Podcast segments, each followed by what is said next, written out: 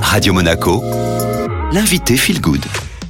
Nous sommes de retour sur euh, Radio Monaco et j'ai le plaisir d'être avec Sandrine Vim, notre enseignante de yoga, de pranayama et de méditation. Bonjour Sandrine. Bonjour Estelle. Alors euh, la semaine dernière, on a pris conscience du souffle spontané et maintenant, aujourd'hui, elle voulait que l'on euh, apprivoise l'impermanence de la respiration. C'est bien ça? Tout à fait. Alors ça peut paraître un peu un mot compliqué pour certaines personnes. En fait, l'impermanence, c'est simplement le mouvement qui, comme dans toute chose, dans toute manifestation de la vie, apparaît, se maintient, se transforme, puis disparaît. Et nous, en tant qu'humains, nous avons la naissance, la croissance, le déclin, la vieillesse et la mort, de la même manière. Hein. Donc euh, nous sommes enclins tous à cette impermanence, mais nous n'avons pas toujours euh, cette opportunité de pouvoir observer cette impermanence qui est magnifique. Hein. Peut-être euh, si vous êtes jardinier, vous pouvez observer quand vous plantez une graine, bah, que dans l'observation, la graine, elle va germer, que va sortir une petite pousse, puis une feuille, puis ensuite une tige, puis après une fleur, puis qu'après cette fleur, elle est merveilleuse, elle sent bon, elle a un parfum, une couleur extraordinaire, et petit à petit, les pétales se rétrécissent, se fanent, la fleur tombe, et la tige reste sans la fleur, et peut-être que la fleur meurt aussi, pour redonner de nouveau une vie avec ses graines hein, à la fleur suivante qui va repousser.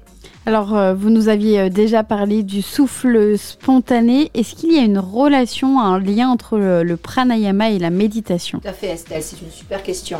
Parce que le pranayama, c'est un pilier dans le yoga qui est avant la méditation. Donc, le, pilier du pranayama, c'est le pilier qui est juste avant euh, le retrait d'essence, on en parlera tout à l'heure. Ensuite, après le retrait d'essence, il y a la concentration, hein, donc l'état de dharana, pour arriver à cet état de dhyana, beaucoup plus complexe, qui demande justement d'avoir euh, fait un nettoyage de nos habitudes mentales, un nettoyage de nos empreintes, un nettoyage de notre manière d'identifier et de regarder le monde. Et à ce moment-là, on peut atteindre vraiment une autre clarté, une autre dimension beaucoup plus subtile. Et c'est ce que nous allons voir ensemble aujourd'hui, dans cette impermanence. Eh bien, je vous propose de passer à l'exercice. Placez-vous comme vous avez l'habitude dans votre assise, avec cette verticalité, ce centrage, et en même temps que l'enracinement est puissant, l'élévation, la légèreté, l'ouverture, le déploiement, cette gestuelle attentive se place au fur et à mesure et de plus en plus précisément. Une fois que vous êtes euh,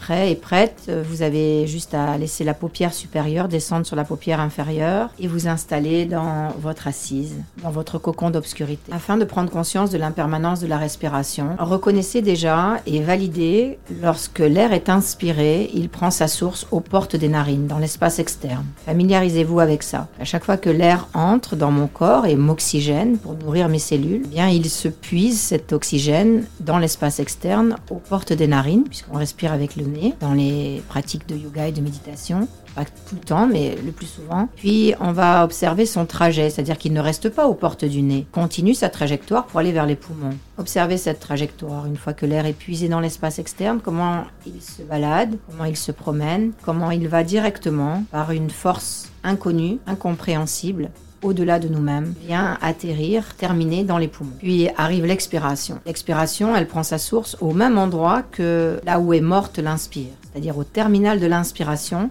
Il y a la naissance de l'expiration dans les poumons. Et l'expiration va refaire son voyage des poumons jusqu'aux portes du nez, en passant par différentes régions et se déverser, se dissoudre dans l'espace infini. Ça, c'est l'objet de votre attention aujourd'hui, c'est prendre conscience de la source de l'inspiration dans l'espace externe, aux portes des narines, sa transformation jusqu'aux poumons, sa dissolution dans les poumons, puis la naissance de l'expire. L'expiration qui prend source terminale de l'inspire, continue son trajet, se poursuit, s'allonge, s'étale, s'étire, puis se dissout elle aussi dans l'espace externe, aux portes des narines, et retrouve la source de l'inspire. En fait, la source de l'inspire et le terminal de l'expire se puisent et se déversent au même endroit. le terminal de l'inspire et la source de l'expiration, pareil, se rejoignent au même endroit. Passez du temps dans cette semaine à vous poser pour 5 à 7 minutes, un peu plus long maintenant, peut-être que vous avez déjà pratiqué les semaines dernières, 5 à 7 minutes pour euh, juste observer, prendre vraiment conscience et valider ce trajet la respiration.